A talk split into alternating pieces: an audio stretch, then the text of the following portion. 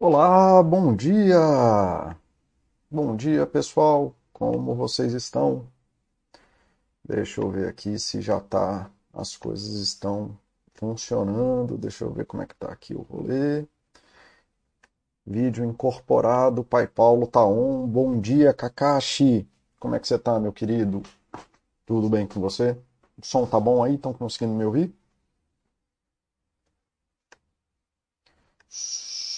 Som, som. Beleza, tudo em ordem. Parece que tá indo, sim. É, vídeo aqui, som ok? Alguém me dá ok do vídeo som?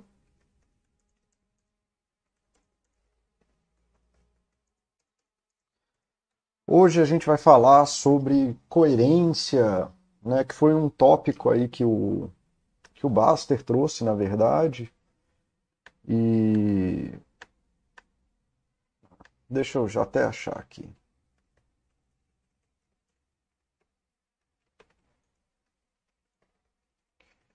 Né, o Baster trouxe essa essa questão aqui perguntando se a coerência é um predicado de vida, né? Eu acho que se preocupar demais com coerência atravanca o crescimento, a evolução, porque conforme você vai crescendo e com a rapidez que o mundo está mudando, você vai cair em contradição. Então, se preocupar muito com coerência pode impedir de se adaptar às mudanças como necessário. E, cara, o Baster está 100% certo né, em relação ao que a gente conhece sobre, sobre a psicologia de forma geral. É, de que a busca de uma coerência maior assim de mundo vai acabar te atravancando muito. E aí eu aproveitei que teve foi um tópico que teve muita resposta, teve uma alguns comentários até que me deixam preocupados e tal, como que as pessoas pensam sobre a vida, que a gente sabe que são formas que levam a um adoecimento maior ou menor. Mas, né, vamos tentar aqui falar um pouco sobre isso. Então, coerência, rigidez e inflexibilidade cognitiva, que é uma, um motivo muito grande das pessoas irem ao consultório. E, basicamente, é, eles dizem respeito a, a, gente estar tá preso na nossa própria história de vida, tá bom? E é óbvio, assim, antes de começar, é óbvio que a gente precisa de alguma linha de vida, tá? Então esse vídeo aqui não é sobre ser porra louca, uma anarquização da vida, um dadaísmo psicológico, onde tudo vale, ah, então vamos sair matando gente na rua, vamos queimar reserva de emergência e tudo mais, tá? Não é sobre extremos, gente, assim, né? Isso aí é tudo exemplo do, da exceção e que a gente está buscando aqui é saúde. Então não, a gente não está buscando aqui obrigatoriamente uma verdade. Mais uma vez, quem, quem dá esse exemplo da exceção, na verdade, geralmente é o povo da coerência, né? Que, ah, porque não tem uma regra ali que eu tenho que seguir, então a gente vai sair destruindo tudo. E aí, obviamente, que não é disso que a gente está falando. A gente precisa ter alguma coerência de ações de vida é, então, se a gente quer emagrecer, é importante praticar esporte, melhorar a alimentação. Se a gente quer dormir cedo, é importante fazer higiene do sono. Se a gente quiser viver em paz, é importante arrumar guerra no mundo. E se a gente quer ser organizado psicologicamente, é preciso ter bom senso ao invés de ficar dando exemplo maluco, tá? Senão, a galera do exemplo maluco sempre nunca vai ter uma discussão razoável, porque vai sempre dar exemplo maluco. Então, sem exemplos malucos, tá, povo? Ok, Catatones, bom te ver por aqui. Discovery, bom revê-la, querida. Fazia tempo que eu não te via. Você apareceu até, né? Mas apareceu pouquinho, né? Só deu, fez uma mensagem lá no final. Mas bom revê-la por aqui. Ok, então tá, a gente vai falar sobre isso, né? De que sobre a coerência ser um problema, mas que também não é para ir aí para essa anarquização da vida e um dadaísmo psicológico. Então tá, do que, que diabos a gente vai falar aqui hoje? De uma forma bem simples e tirando desse autor, que é um autor que eu gosto muito, tudo que vocês querem escrever é, no mínimo, positivo sobre a vida, viu? Russ Harris é um cara muito razoável. Os livros dele são muito razoáveis, tá? O que eu estou falando sobre coerência e da coerência são ser prejudicial é quando os nossos pensamentos dominam o nosso comportamento, tá? Ou seja, quando o nosso mundo simbólico, aquela coisa que só existe dentro da nossa cabecinha, nosso mundo particular se impõe sobre a realidade fora de nós, tá? Eu já fiz um chat sobre pensamento e pers é, perspectivas psicológicas da, sobre o pensamento, E existem N teorias sobre isso, eu não vou me estender muito sobre isso. Então, se vocês quiserem ver isso, entra lá na Baster.com, vem aqui em chats ao vivo, não é chat, vem em galeria, na verdade. E procura lá na galeria. É, aqui, pesquisar vídeo. O site está muito lento, gente. Isso. Pensamento. Aí tem aí o, o chatzinho sobre pensamentos. Aqui, ó. 1 hora e 14 deu falando água aí sobre pensamentos. Tá? Para esse chat aqui, a gente vai tomar algumas premissas como verdade, tá? Que nossos pensamentos não são um espelho do mundo externo, então que a, a nosso pensamento ele não é um espelho reflexo do mundo externo, é, perfeito, em que tudo que a gente vê no mundo externo, a gente vê na nossa cabeça a realidade como ela é, então não existe uma relação ponto a ponto entre a realidade e os nossos pensamentos. É, que os nossos pensamentos eles não são organizados e, e seguem uma, uma linha de raciocínio. Eu acho que a prova mais simples que tem de fazer isso é, é a coisa do branco quando você vai escrever, de dar branco. Né? Na nossa cabeça parece que nosso pensamento é lindo e que a gente está com uma ideia maravilhosa e que nosso livro é perfeito e a gente sabe todas as palavras, mas quando a realidade chama para a gente ir lá escrever, somem os pensamentos. Né? Então, isso é uma das provas de que nossos pensamentos não são organizados nem num raciocínio lógico. Né? Nossos pensamentos são extremamente desorganizados, não são materiais é, e eles nem seguem uma cadência racional.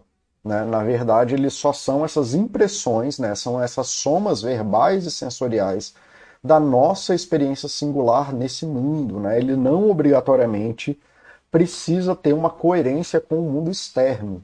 Tá? Então, de certa forma, todo mundo vive um grau de tipo de ilusão, um grau de tipo de delírio, né? mas geralmente com amarras o suficiente na realidade para a gente permanecer é, levemente organizado, mas eles não são organizados. O que mantém essa organização é a gente estar tá em contato com uma realidade ok. Tanto que tem aqueles experimentos, né, ou até hoje em dia tem isso para vender, inclusive, de privação sensorial, não sei se vocês já viram falar sobre isso, que é você entrar tipo, dentro de uma banheira que tem uma banheira fechada com teto, então não entra luz, não entra som, é, a água com sal tira a percepção de gravidade, né, diminui um pouco do peso, e isso aí vai retirando, inclusive, os inputs sensoriais que a gente recebe. E aí é muito comum que nessas horas as pessoas comecem a ter ilusão, comecem a ter é, pensamentos. Algumas pessoas que têm traumas não resolvidos começam a ter crise de pânico, porque esses traumas tomam é, a capacidade fisiológica, começam a ter ilusão auditiva e tarará, então, como eu já disse algumas vezes, é relativamente fácil, né? na verdade é bastante fácil, é, você causar ilusões e falhas de percepção no, no, ser humano. Né? A gente não tem essa racionalidade dentro da gente. A gente precisa de âncoras de realidade para manter nosso pensamento organizado. Desculpa, eu vou tossir. Mas espero não ter deixado ninguém surdo. Tá? Só que como a nossa experiência é menor do que a do mundo real, muitas vezes a gente toma né, a nossa experiência como esse reflexo de mundo, e por ser a única coisa que nós somos, porque a gente não tem a experiência de outras pessoas, a gente acaba impondo no mundo a nossa experiência singular. Tá? Nós exigimos uma coerência de mundo que diz respeito somente à nossa existência. E aí é por isso que todo mundo acha que a sua profissão é a melhor, pior do mundo, porque a pessoa acha que a sua existência é um reflexo ou é uma baliza de mundo, quando não é. Então a gente vive nessas ilusões simbólicas, fazendo traduções imperfeitas do mundo real de uma forma coerente com a nossa existência, o que não obriga a ter uma coerência com o mundo de fato, né? Então a gente sabe, por exemplo, já tem isso várias coisas no, no na Baster, no Bastergram, várias dessas imagens, né? De que o mundo tem melhorado nos últimos 50 anos e melhorou de uma forma que nunca se viu antes. A gente hoje em dia tem um bem-estar que é era inimaginável em relação ao, ao passado. Assim, a gente vive uma qualidade de vida incrivelmente mais absurda do que o passado, mas como a gente está sempre em contato com a mídia, falando de assalto, não sei o que e tudo mais, a gente tem uma percepção de que o nosso mundo é terrível. E para todos os, os dados, ou as formas objetivas que a gente criou de mensurar o que é qualidade de vida, a gente está hoje no melhor mundo já vivido por um ser humano, tá bom? Então, quanto mais o simbólico toma conta, mais as nossas ações se fundem com esse mundo simbólico em detrimento do mundo real, e mais a gente age ou pensa vivendo em formas de acreditar em verdades absolutas, de que existem comandos e formas e regras de se viver uma vida, né, de que coisas existem ameaças nesse mundo de que a gente tem que se livrar o mais rápido possível, como por exemplo são essas discussões políticas infindáveis, essas discussões absolutamente piradas que estão vivendo hoje num mundo de extremos, né? Como se tivesse a todo um instante uma ameaça que fosse explodir o mundo. Tá, a gente até tem uma ou outra aí, né? Tal, tem os problemas nucleares que de fato podem fazer isso, mas isso não é uma coisa que está acontecendo agora, né? Então assim a galera da homofobia, assim, que não pode ver um um casal de, de gays se beijando, assim, parece que é uma ameaça que vai explodir o mundo, né, o tempo inteiro. Né? São pessoas que estão aí fundindo o simbólico com a realidade. Não está absolutamente nada acontecendo. Tem duas pessoas se amando, né, trocando afeto de uma forma super cotidiana e as pessoas piram.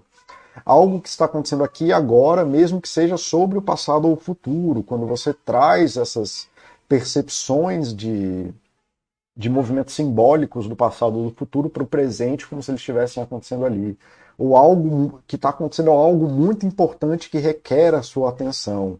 Algo que você não vai deixar de lado, mesmo que isso piore a sua vida. E isso são sinais dessa coerência que passou bastante da linha. Né? Você está vivendo sobre um conjunto de coisas as quais o mundo de fato não está é, chamando essas coisas. Né? Muito provavelmente, se você vive com a sensação de alguma dessas coisas, é, você provavelmente está vivendo aí um excesso de coerência, que na psicologia, pelo menos nesse framework da ACT, da ACT a gente chama de rigidez comportamental, inflexibilidade comportamental. Você está provavelmente vivendo psicologicamente de uma forma que piora a sua vida, porque você está vivendo mais nesse mundo simbólico e esse mundo simbólico está tomando conta da realidade. O problema geral disso não é um problema a gente viver no mundo simbólico, porque isso é uma condição humana, é que geralmente se esse simbólico toma conta da tua experiência na realidade, você se torna incapaz de agir positivamente no mundo. Né? Você começa a viver em detrimento de construir coisas boas no mundo, você acaba piorando a sua própria vida. É como, enfim, várias outras coisas que acontecem que eu vou falar alguma falar mais para frente. Deixa eu ver se o povo está falando aqui alguma coisa. Não, só o V8 que chegou, então bom dia V8, como é que você está, meu querido? Tudo bem? É, então, assim, a origem das nossas percepções simbólicas. A gente nasce nesse mundo caótico, em que você tem que pensar nesse mundo, acho que a melhor forma de pensar nisso é como se fossem peças de quebra-cabeça, assim.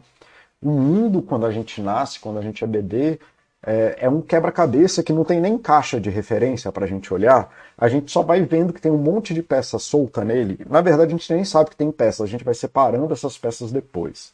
Né? E aí a gente vai dando sentidos a figuras formadas a partir das nossas experiências.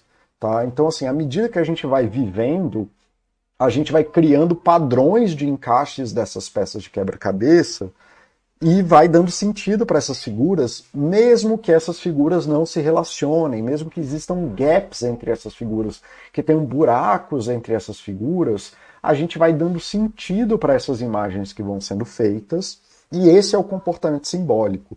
Daí que aparecem coisas que as pessoas acham super estranhas, como amores platônicos, né? Você se apaixonar por uma pessoa que você viu poucas vezes, sentimentos de saudade do começo, do, do cheiro da comida da sua avó, né? Aquilo ali é cheiro de pão de queijo, cheiro de arroz, cheiro do feijão dela, né? Aquilo ali não tem valor nenhum. Você que foi né, da confusão da tua vida atribuindo sentido para isso. E medo de barata, que é um, um, dos bichos mais inofensivos do mundo, É, não que você tenha que ter uma casa cheia de barata, mas assim, é a barata em si faz pouco ou nada a você, e as pessoas a, agem muito mais simbolicamente na direção das baratas do que, de fato, as baratas podem fazer alguma coisa. Então são coisas que a gente foi preenchendo o sentido desses quebra-cabeças, dando sentido só nas nossas existências. Só que como é a nossa percepção, a gente tem a percepção de que aquela é a figura que deveria ser o quebra-cabeça, né? Quando na verdade o que tem são buracos que a gente foi fazendo isso. E aí a gente vai criando essas percepções simbólicas, especialmente num mundo que acaba obrigando a gente a falar sobre ele. Nós somos obrigados socialmente a justificar e racionalizar suas ações. Quando a criança, sei lá, ela joga um copo e quebra um copo e o pai pergunta por que que você fez isso, o que que você esperava disso, e a criança, obviamente, ela não tem capacidade ainda de verbalizar as próprias respostas, mas o pai está obrigando ela a responder, a gente acaba preenchendo os vazios dessas imagens com percepções duras e rígidas. A gente obriga a realidade a se encaixar na nossa história. E aí isso gera é, uma rigidez nesse mundo, né, onde ah, por que, que você furou o sinal? Por que, que você brigou com a sua esposa?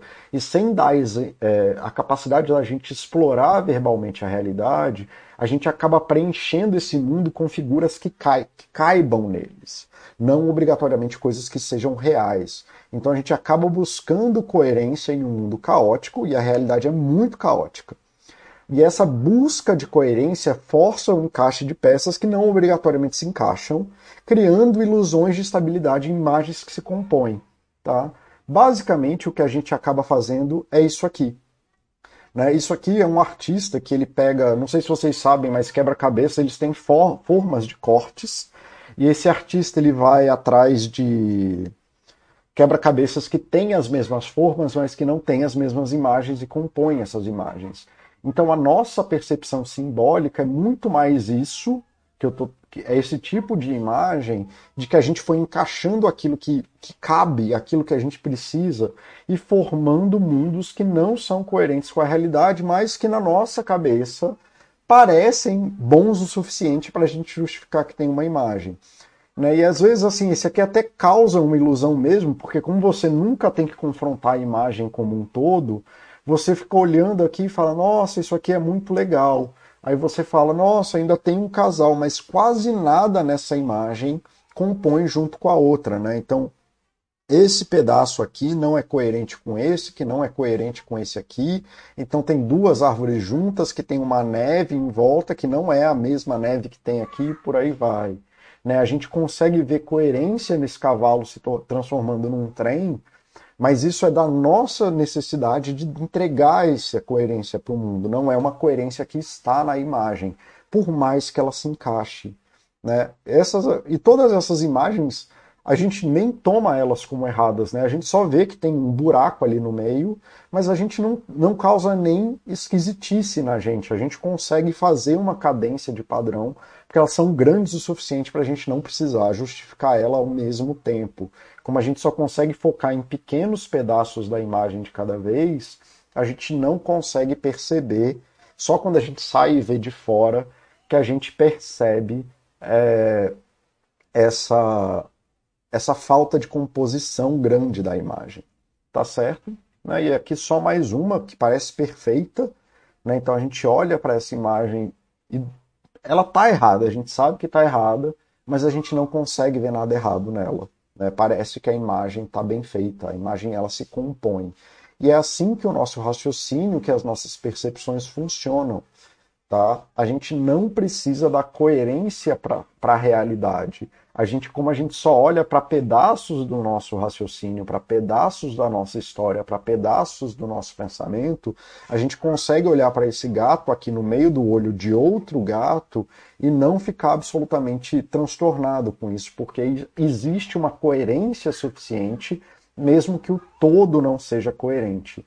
E aí o que a pessoa que está vivendo em verdades absolutas, que nem eu falei aqui, né, comandos, é, uma percepção de que precisa se livrar dessas coisas, ela está falando basicamente, assim, num resumo muito simples, que esse gato aqui está certo aqui porque ele cabe aqui. Então isso é o que deveria estar tá acontecendo, mesmo que quando a gente olhe de fora, a gente veja que essa não é uma imagem que compõe na realidade. Né? Tem vários erros. Aqui em cima a gente vê claramente que nem esse gato maior é parte dessa imagem.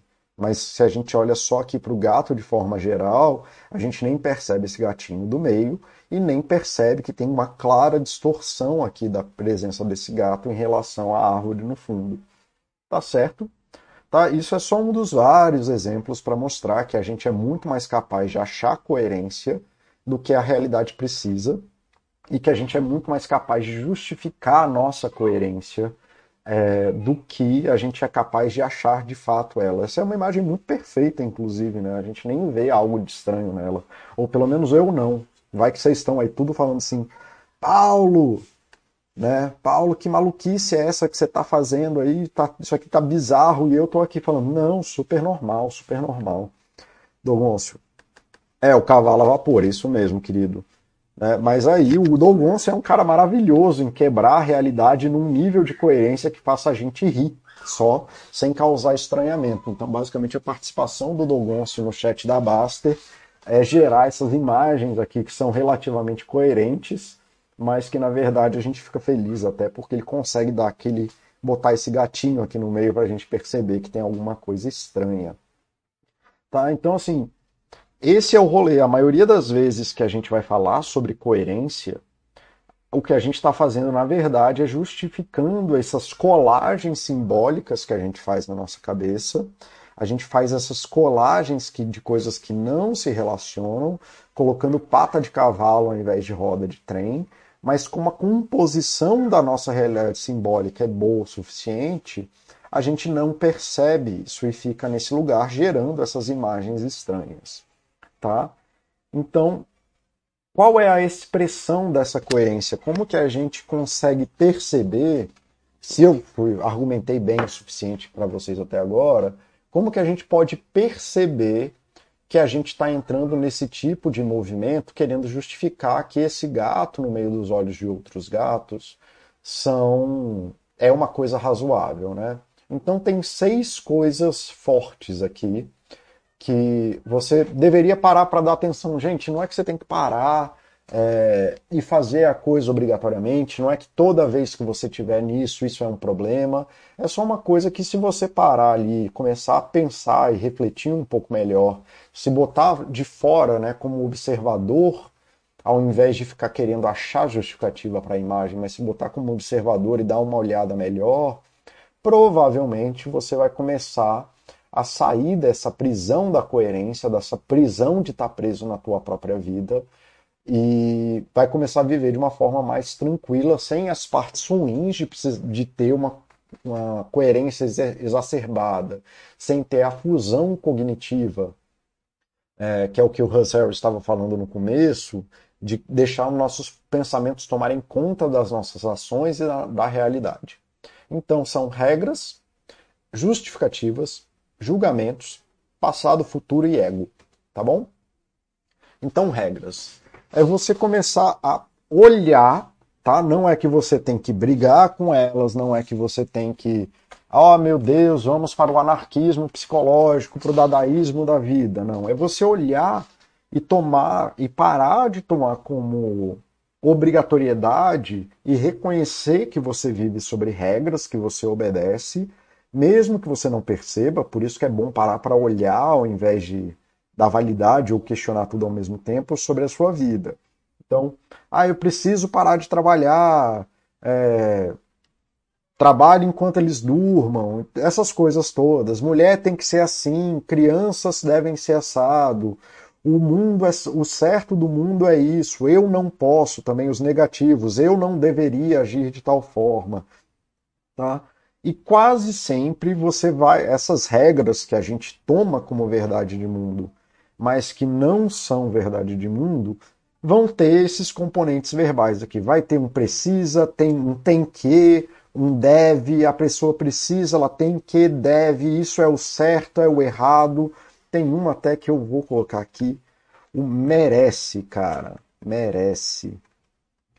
Caraca, essa é uma, quando eu ouço eu já tremo, assim, quando a pessoa vem falar de merecimento, é, tem outras aqui. Até foi tema do chat passado, né, que eu falei um pouco, porque um usuário participou. O justo. Essas palavras, cara, se você não é juiz do precisa, tem que, deve e tudo mais, se você não é juiz policial no exercício da tua função, provavelmente você vai estar tá, é, entrando aí nesse conjunto de regras que você tomou ali e querendo enfiar um trem numa forma de cavalo.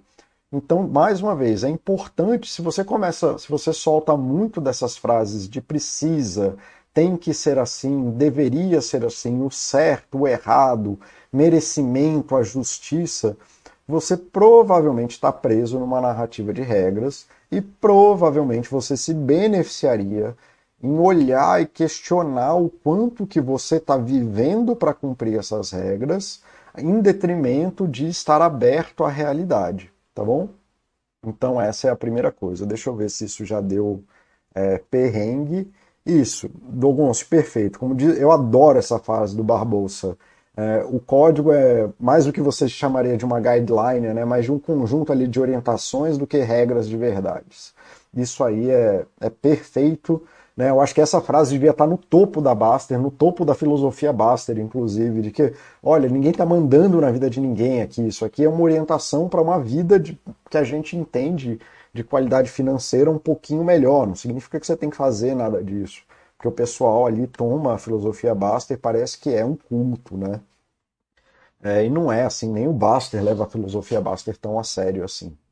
É, mas é bem isso mesmo. Se você toma essas coisas é, com essa rigidez de que as coisas precisam, provavelmente você está lutando com um mundo que não se adequa a ele e você está querendo enfiar chifre na cabeça de cavalo, está querendo enfiar um trem numa forma de cavalo só porque ela cabe. Não é porque a gente consegue gerar uma imagem que sustenta que essa imagem reflete a realidade das coisas. Outra coisa, eu acho que sobre esse, cara, eu poderia passar duas horas falando só dessas justificativas e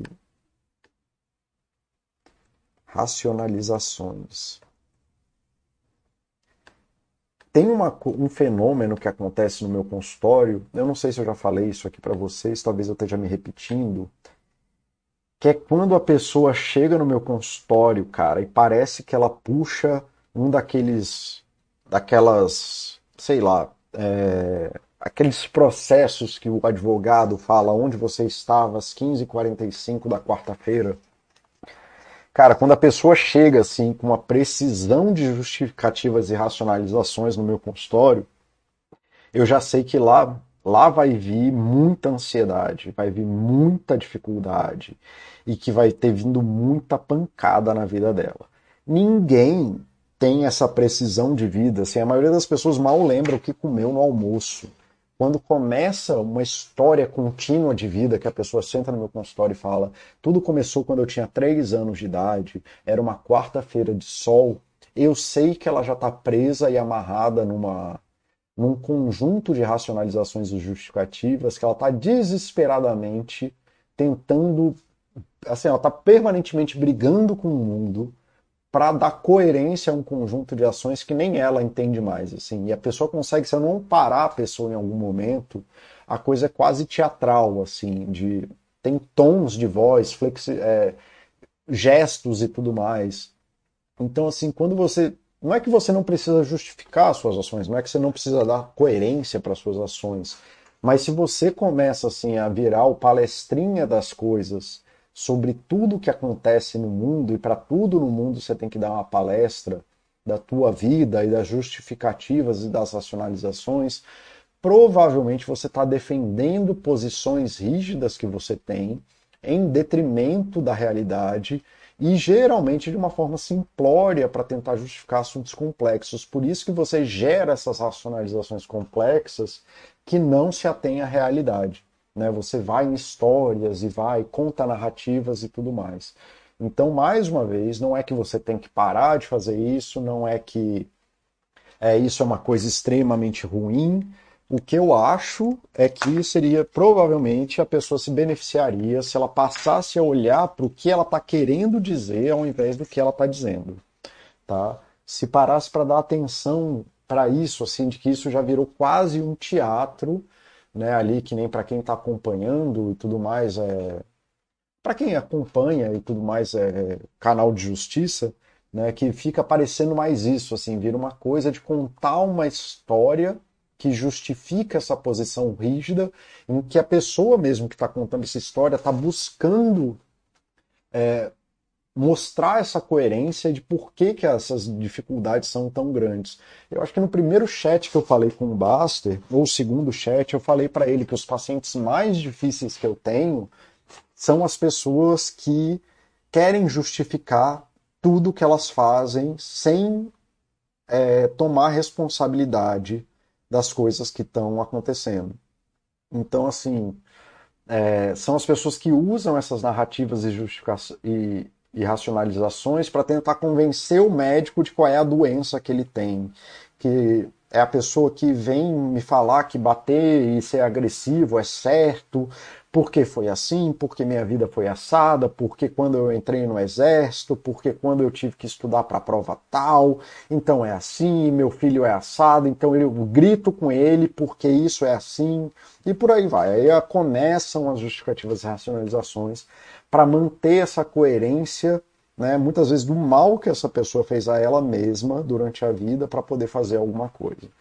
Então eu também pararia para olhar e pensar sobre isso se quando eu estou fazendo demais dessas justificativas eu estou é, querendo passar uma mensagem, estou de fato atacando o problema que eu estou atacando, ou se eu estou é, só contando uma história para poder ficar no lugar maravilhoso ali onde tudo que eu faço é certo, onde eu tenho a verdade absoluta das coisas. É, Bem, depois do nazismo ficou bem claro que as pessoas conseguem justificar, racionalizar absolutamente qualquer coisa, por mais bizonha que seja. Cara, tem muitas. Acho que depois do nazismo a gente arrumou uma narrativa que justifica isso, mas se você vai olhando para trás, é, tem tanta maluquice no mundo e o mundo já topou tanta maluquice, cara, que é que é, é super complicado. Assim, tem esse livro, cara. É,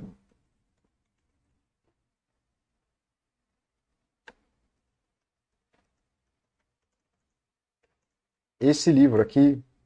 Eu gosto muito desse autor, só que ele escreve livros de 700 páginas, aí 802 páginas. É um martírio para ler os livros desse cara.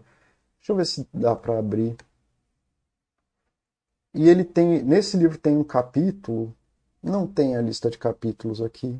Que pena. Tem? Deixa eu ver. E ele vai falando assim, ele é um, é um livro sobre como a violência no mundo foi diminuindo e aí ele vai listando aqui as como que o mundo era violento antes, né? E cara, quando você lê esse livro, assim, você fica absolutamente pirado em ver assim que uma criança de dois anos é, tem mais emoção, tem mais inteligência emocional do que qualquer pessoa que nasceu antes de 1900. Qualquer criança de dois anos hoje é mais emocionalmente estável do que qualquer ser humano que nasceu antes de 1900. Então, assim, o nazismo meio que só é uma história coerente, assim, que a maioria das pessoas vê é, o tamanho da bizonhice. Mas, cara, a história é só isso, assim, é só maluquice. V8, esse merece é foda mesmo, vai naquela coisa que o Baster fala do senso de injustiça. É bem isso mesmo, V8. Então, assim, é, cuidado, né? De novo, não é que tem que parar de se justificar, mas dá uma olhada aí no que, se você passa muito tempo justificando e racionalizando, explicando as suas ações, talvez você deva olhar aí que talvez você esteja deixando a tua história de vida tomar conta, né? Ou essas narrativas de vida psicológica tomarem conta das suas ações no futuro. E isso é uma busca da coerência que impede que você entre em contato com o presente tá? Que é o que eu falei, são pessoas que justo no meu consultório são as pessoas que justificam agressividade latente, é homofobia, é, violência contra a mulher, violência contra a criança, abuso em relações de trabalho e falando assim, é, é a pessoa que fala assim, ah, eu, eu apanhei, então eu posso, e tá tudo bem, eu tô bem. Aí tá no meu consultório pedindo ajuda, com ansiedade crônica há 10 anos e fala que apanhou e está tudo bem e não consegue relacionar as coisas. E por isso que está tudo bem bater no próprio filho. Tá? Então, assim, quando você conta essas justificativas e racionalizações, provavelmente você está defendendo essas posições rígidas, buscando uma coerência interna que não cabe né, no mundo externo. Julgamentos. Cara, julgamentos, o Baster já falou tanto sobre isso que eu, eu acho que eu nem tenho mais o que falar sobre isso, mas estamos aqui, eu sou pago para isso, então vamos falar alguma coisa sobre isso também. É, a gente precisa emitir julgamento sobre a realidade para tomar decisão. Então, assim, quando a gente vai comprar um tomate, a gente precisa é, emitir algum tipo de julgamento sobre a qualidade daquele tomate, porque senão você vai comprar um tomate podre, você vai comprar uma cebola que tá, você não vai conseguir aproveitar para fazer isso e aquilo. Então a gente precisa emitir julgamento sobre a realidade para tomada de decisão. Mas o excesso de julgamentos, em especial sobre assuntos que não alteram nem afetam em nada a sua vida, são provavelmente mais um desses sistemas para a gente justificar um trem num corpo de cavalo. Tá? Quanto mais você faz força e emite julgamentos de uma realidade que não está sendo, que não vai alterar em nada aquilo que você faz, mais provavelmente você está tentando achar espaço no teu mundo simbólico e tentando, é, se supondo que não tem essa imagem aqui de meio, e você está tentando compor essa imagem num vazio que ficou aqui e tentando enfiar qualquer coisa aqui no meio só para ter a justificativa da coisa. Tá? Então, quanto mais julgamentos, em vez de conseguir lidar com o vazio existencial, em vez de lidar com não sei, com a complexidade do mundo, você vai tentar enfiar qualquer coisa aqui no meio, que seja esse casal sentado aqui, num mundo de neve, então eles vão morrer de hipotermia, mas você é mais confortável com a ilusão de coerência do que com é, a capacidade de lidar com a sua própria insuficiência, ignorância ou falta de conhecimento do mundo. E provavelmente diz mais respeito à sua necessidade de segurar na ilusão do que sobre os eventos em si. Volto a dizer, um bom exemplo disso é quando tem um casal de gays que estão se beijando, uma mãe amamentando na rua, e a pessoa começa a emitir julgamento sobre a ética, a moral e o futuro da, da civilização, sobre uma coisa que está acontecendo que não diz nada sobre a realidade da pessoa. Ela está ancorada aí em grupos de, de crenças e regras e movimentos que não estão pedindo absolutamente nada da vida dela, tá? Então, assim, é, não só esses, existem outros também, mas esse aí é só para trazer. Então, pessoas que geralmente têm posições radicais sobre o mundo estão vivendo num mundo de julgamentos e julgando o mundo o tempo inteiro, e isso é um problema. E como acontece muito aqui na Baster, quando a gente confronta essas pessoas falando assim, olha, isso aí é um problema para você, aí eles falam, ah, mas todo mundo julga, aí vem o exemplo da exceção. Aí sim, uma coisa é você julgar o tomate que você precisa para fazer seu molho de tomate. Outra coisa é você achar que pessoas deveriam ser presas ou terem menos direitos em coisas que nada dizem respeito a você, que não é uma necessidade não alterem nada.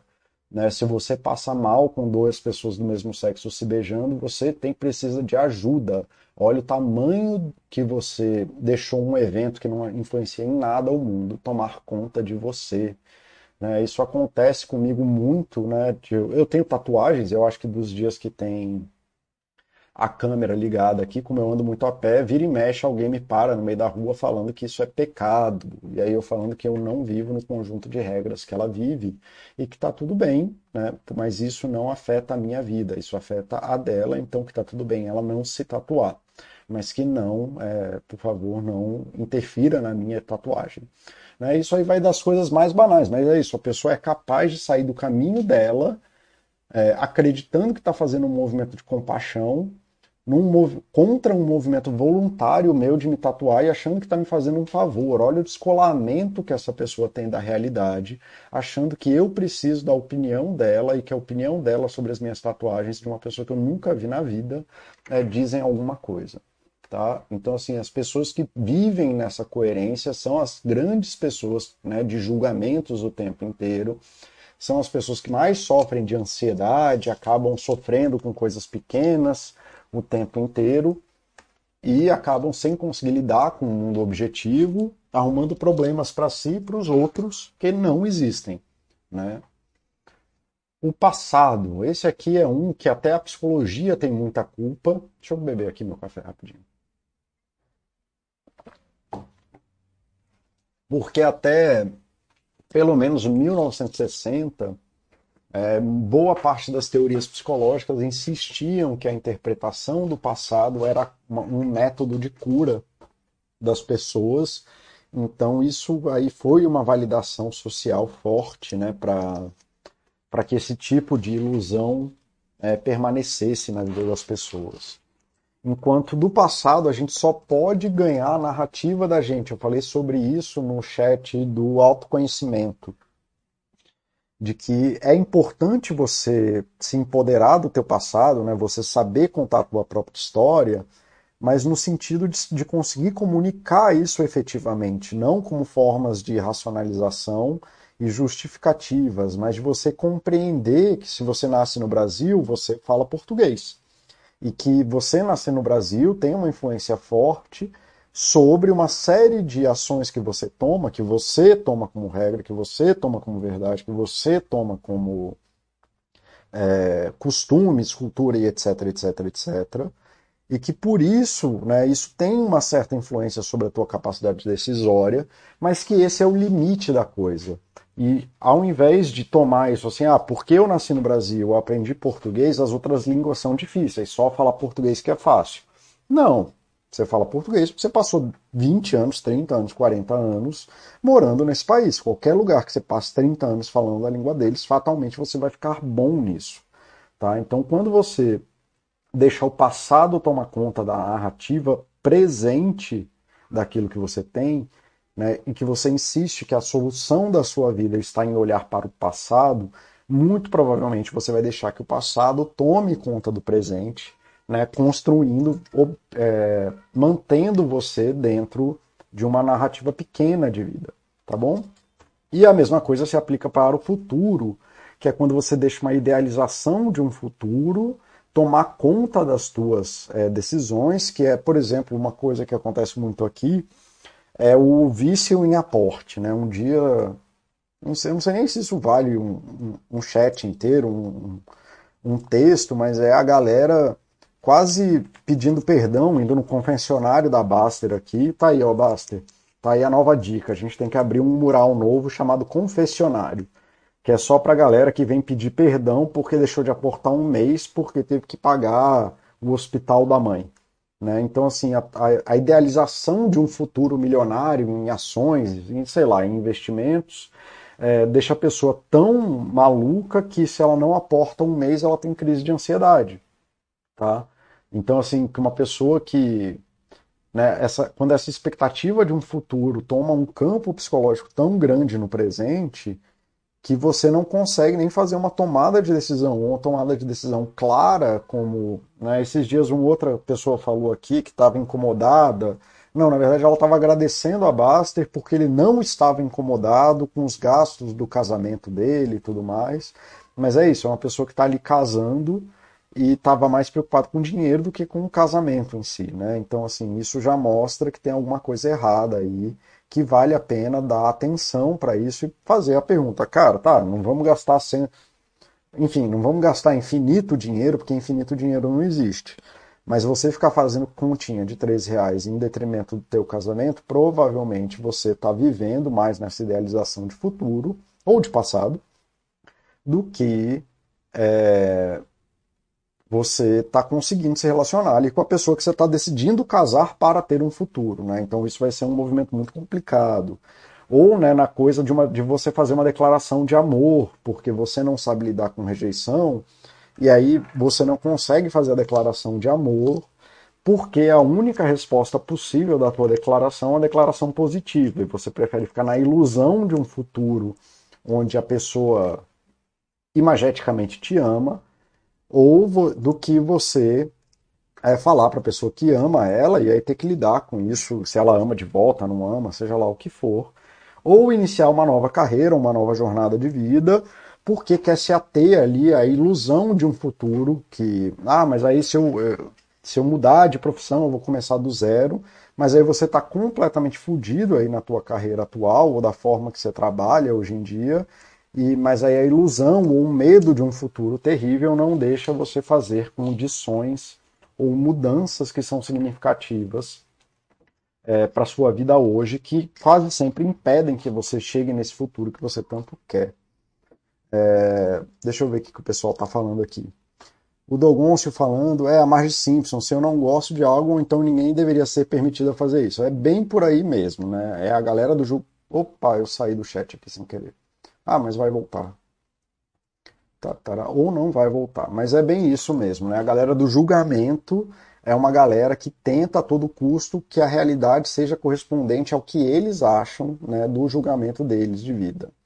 E o V8 está falando que nessa linha do passado vejo gente usando sua história como justificativa para se sabotar e não correr atrás das coisas. É isso, assim, é, cara. Então, assim, um exemplo bem simples. Na verdade, esse exemplo que eu vou dar. Não, assim, eu sou uma, eu tive, eu tive adoecimentos é, de depressão, ansiedade e outras coisas muito graves no passado. Né? Eu mesmo, Paulo, tá, gente? É, e eu, eu tive, assim, eu fiquei muito mal durante muito tempo. É...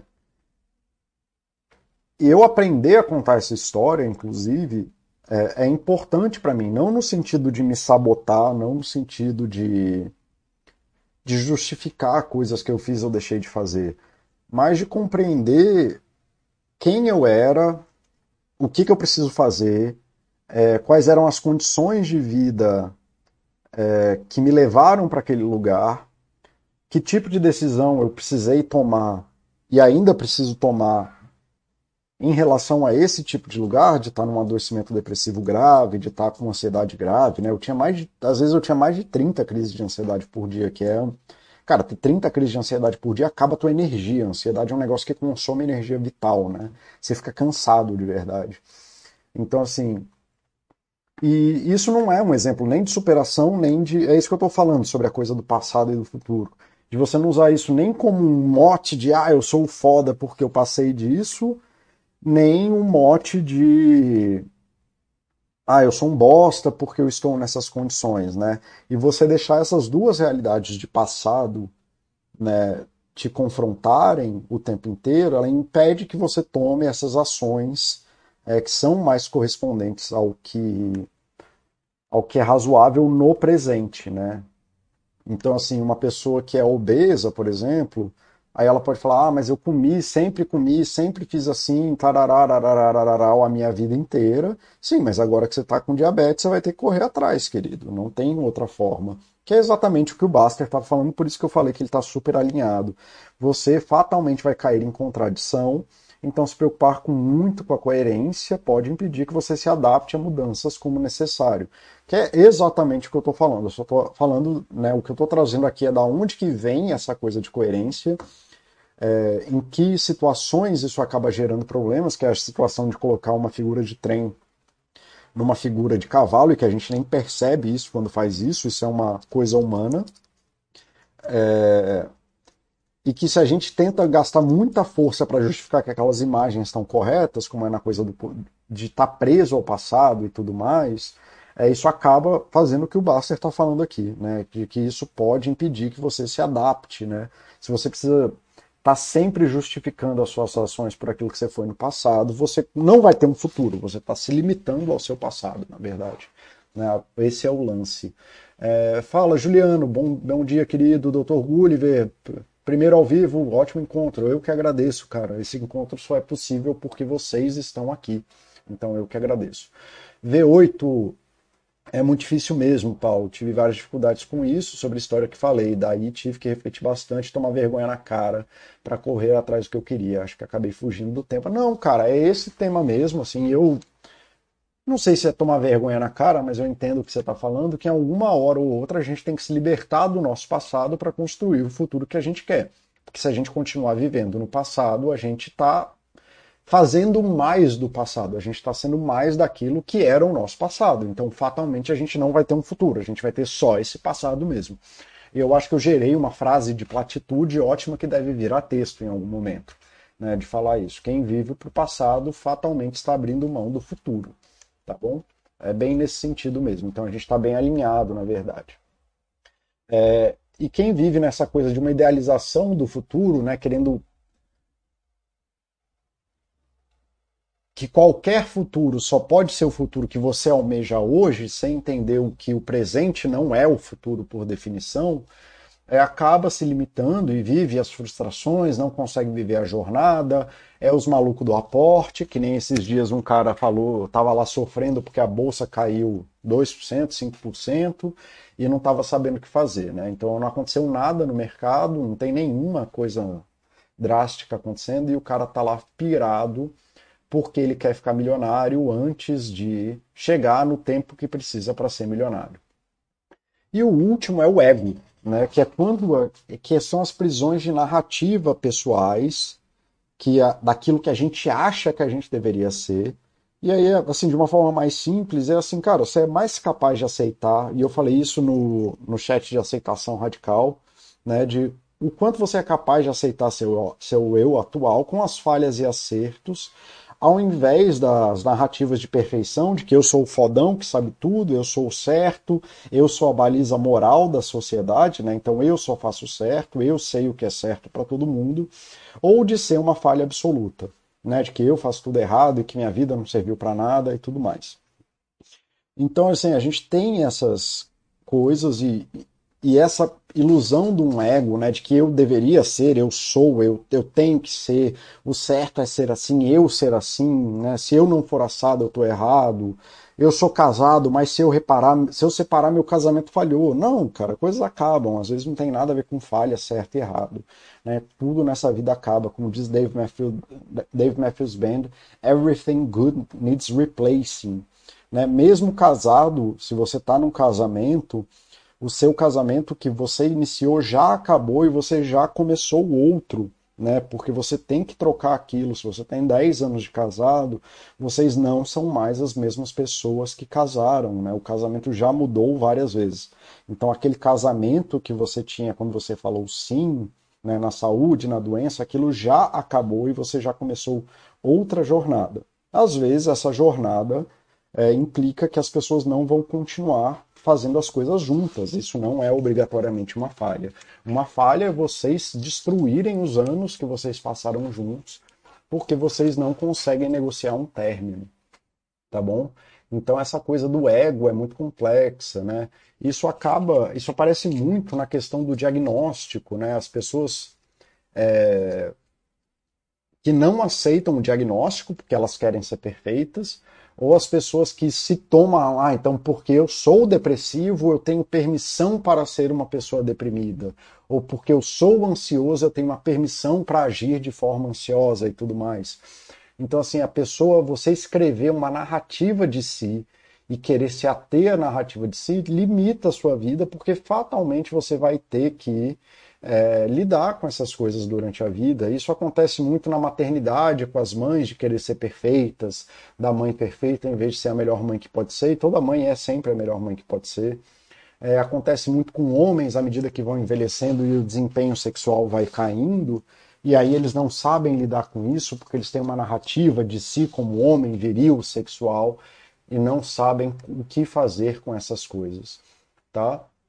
É, então, essas são as seis armadilhas mais comuns né, dessa coerência, que se vocês começarem a prestar atenção sobre isso, provavelmente vocês vão aprender a se adaptar e lidar mais. Né? Antes de terminar, enquanto se alguém quiser fazer um último comentário ou fazer alguma pergunta aqui, né, esse próprio chat aqui hoje ele é uma quebra minha dessa de coerência, né, num exemplo bem simples. É, como eu, eu nem sei porquê, eu sempre dei chats de uma hora e os chats não estavam ficando tão, tão legais como eu achava que poderiam ser, e eu estava meio incomodado com algumas coisas, eu achava que eu poderia explorar. E tem alguns experimentos que eu já estou fazendo há um tempo atrás sobre como tem algumas variações de chats que eu estou tentando fazer para tentar é, melhorar a qualidade do que eu acho que, que eu poderia fazer sobre isso. E hoje, e uma das coisas que eu percebi é que eu estava preso nessa coisa de que eu tenho uma hora é, de. e eu tenho que falar sobre tudo por uma hora e tudo mais, eu tenho que escolher o tema e tarará, e aí eu tenho uma hora, e aí eu resolvi quebrar sobre isso. E eu acho que eu cheguei numa. Né, então eu estava tentando ser coerente com a norma da Baster, que nunca me deu uma norma sobre o que, que eu deveria fazer em relação a chats. Eles sempre falaram que eu, faz aí o que você faz e está tudo bem. É, a gente gosta do teu trabalho, fica, faça mais disso, né? E aí eu percebi que eu estou tentando, e eu vou tentar esse modelo de chat um pouco mais é, fora do que eu fazia antes, que é, vai ser dividir em, em duas etapas. E eu percebi que isso acho que é o jeito mais legal de fazer com vocês. Então, no, na primeira etapa, eu falo do, do problema de forma geral. E na segunda etapa, eu falo do que vai ser semana que vem, eu falo do que, que de como que a gente pode transformar isso em, em coisas saudáveis, quais são as saídas psicológicas saudáveis para lidar com as coisas. Então vai ser um negócio meio bate a sopra. É, eu tinha muita resistência aí à minha necessidade de coerência de falar de adoecimento mas eu acho que isso acabou justa e é justamente o que a gente está falando aqui, né? De que como eu não queria entrar nas piras de adoecimento grave, porque é muito mais de fetichismo é, psicológico da, das pessoas, ah, o que, que é esquizofrenia, o que, que é isso, o que, que é aquilo, aí eu evito esses temas o máximo possível. Eu acho que eu também negligenciei a coisa de empoderar as pessoas que estão passando pelos problemas, então das pessoas justamente de fazer essa coisa do autoconhecimento que eu estava falando, e eu acho que eu levei isso para um extremo tão radical de que acabou que faltava essas partes de explicar a origem dos adoecimentos, por que, que essas coisas causam sofrimento e tudo mais. Então eu acho que daqui para frente os chats vão seguir esse modelo de ser tudo dividido em uma parte ou duas, é, ou vão ter duas partes claras, uma parte de qual é o problema, por que, que esse problema é um problema e qual é a origem dele, como que ele se. Então, uma coisa mais de psicoeducação, e no segundo modelo, na segunda parte, que pode vir no mesmo chat ou não, geralmente não, porque os temas são complexos e precisam de muitas. Deu falando aqui um, uma hora, vai vir a solução disso. E pelo que eu vi, é o modelo que vocês têm aceitado melhor. Eu tenho tido é, feedbacks muito bons, já tem um tempo que eu estou testando isso. Então, doravante, eu estou abandonando a minha coerência ali de querer fazer coisas, inclusive do que eu achava que era o melhor em saúde, que é focar só na saúde das pessoas, em detrimento de ficar dando corda para o fetichismo psicológico. Mas eu percebi que isso não estava trazendo os resultados que eu queria, então eu estou fazendo essa mudança, beleza? É, então, semana que vem já saibam que vai ter mais ou menos essa coisa. Numa semana eu vou falar do problema, no outro eu vou falar da solução. E provavelmente essa vai ser a toada até eu ter outra ideia ou testar alguma coisa nova. Então vamos lá. Catatonics eu estou exatamente nessa, negociando com o meu ego para aceitar que caguei uma relação.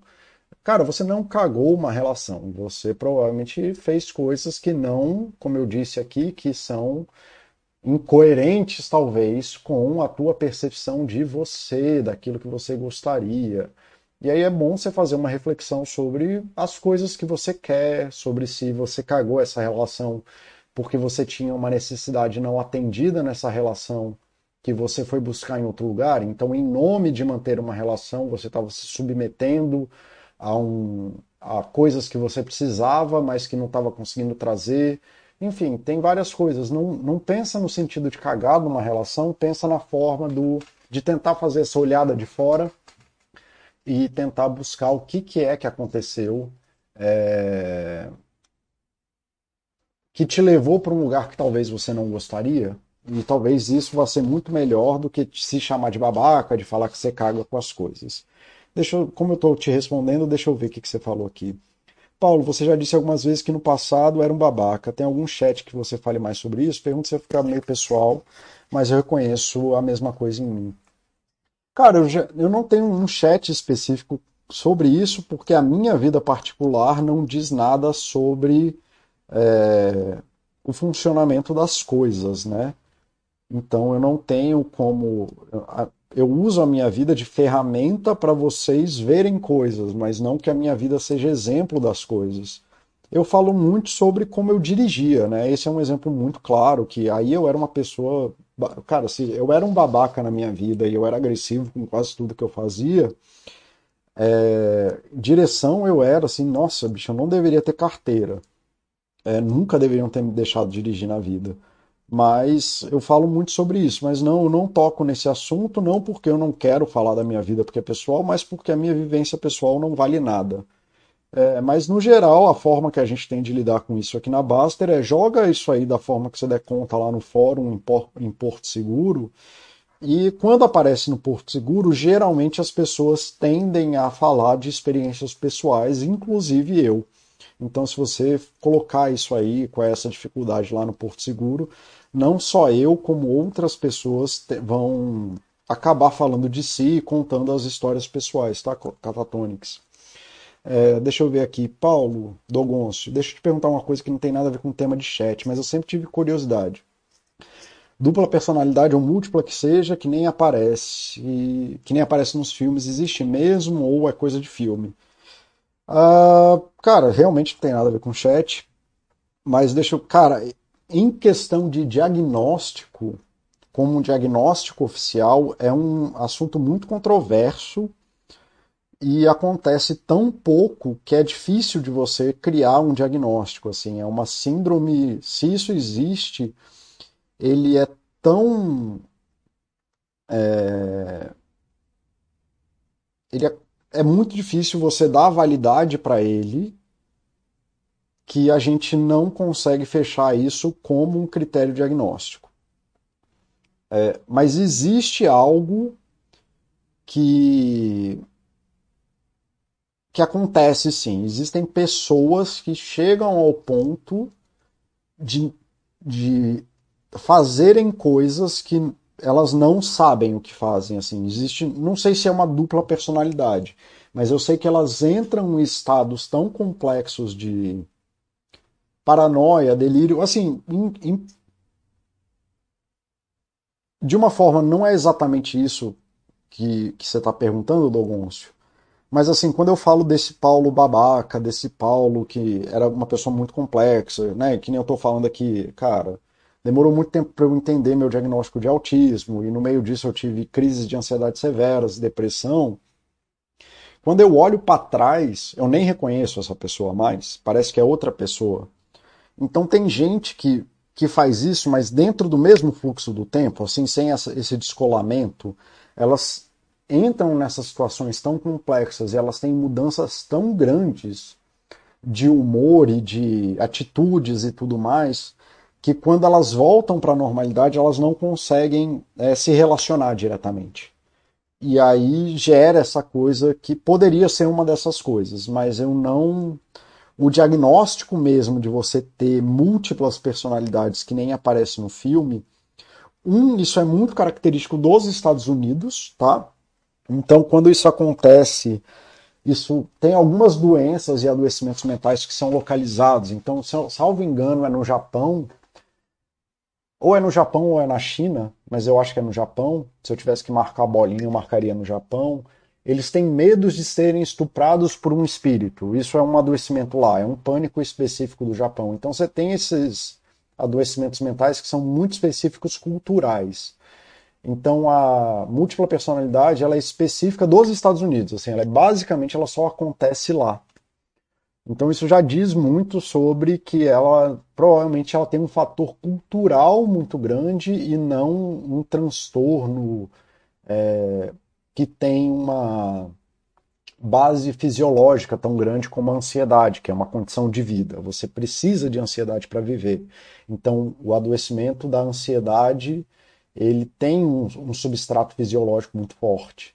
Já o desse, como ele não acontece em todos os lugares do mundo com 99% dos seres humanos, a gente vê esse substrato mais cultural. Então, é, eu acho filmes, os filmes retratam isso de uma forma que é mais generalizada do que é de, acontece de fato. Mas sim, acontecem os sintomas.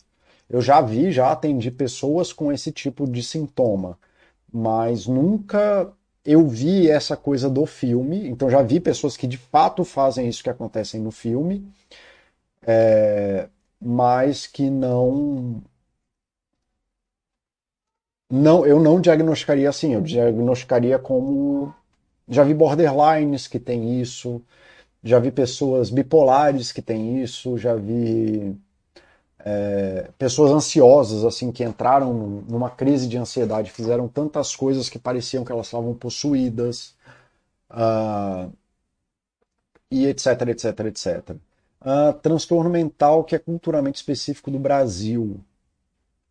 Cara, esses são muito difíceis porque quando você está no CID, no DSM, nenhuma coisa. Existe uma premissa, né? então existe aí um predicado na, nos manuais de transtornos e adoecimento mental que eles falam que você não faz diagnóstico de coisas que são justifica justificadas culturalmente. Então, assim, a gente poderia tecnicamente justificar é, o espiritismo ou a umbanda ou até a, o rezar como um transtorno mental. Mas existe uma cultura inteira que abarca aquele tipo de fenômeno. Então a gente não justifica isso, a gente não considera isso como um transtorno mental, a gente considera isso como um fenômeno cultural espiritual. Tá? Quando você tem essa, essa coisa do, é, então, assim, a galera da Opus Dei lá, que se chibateia, a gente não vai pensar neles como borderline, a gente vai pensar neles como membros da Opus Dei.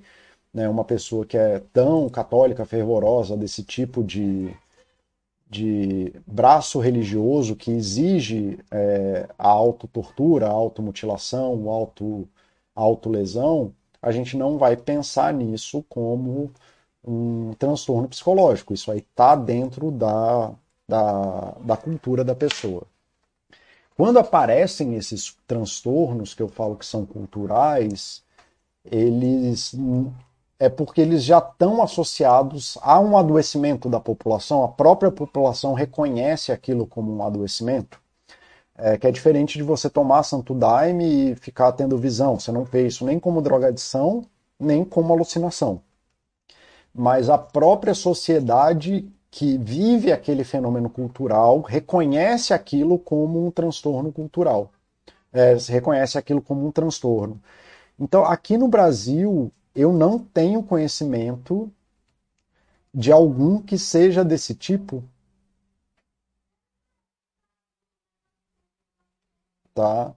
Eu não tenho conhecimento, porque eu não sei de alguma coisa nesse sentido que seja a sociedade em si já tenha separado é, esse tipo de adoecimento que é fora, mas que eles fizeram uma teoria né, um pouco separada da teoria psicológica. Então acredito que não, Lugoncio. Mas se alguém me refutar ou quiser trazer, podem trazer, eu não tenho problema em estar errado. Só trazer as fontes aí que eu, que eu estudo, vou ficar muito feliz, inclusive. Tá? É... Ótimo chat, Paulo, obrigado. Aqui é uma boa terapia coletiva. Eu que agradeço, V8. Poxa, estava pensando aqui, poderia ter uma área de saúde daqui da Baster Central de Saúde Mental. Cara, já tem várias, inclusive. Então você tem na Baster, você tem a área paz, você tem a área saúde e esporte, que tem o Ajuda Eu, né? Então se você vem em saúde e esporte, tá abrindo aqui.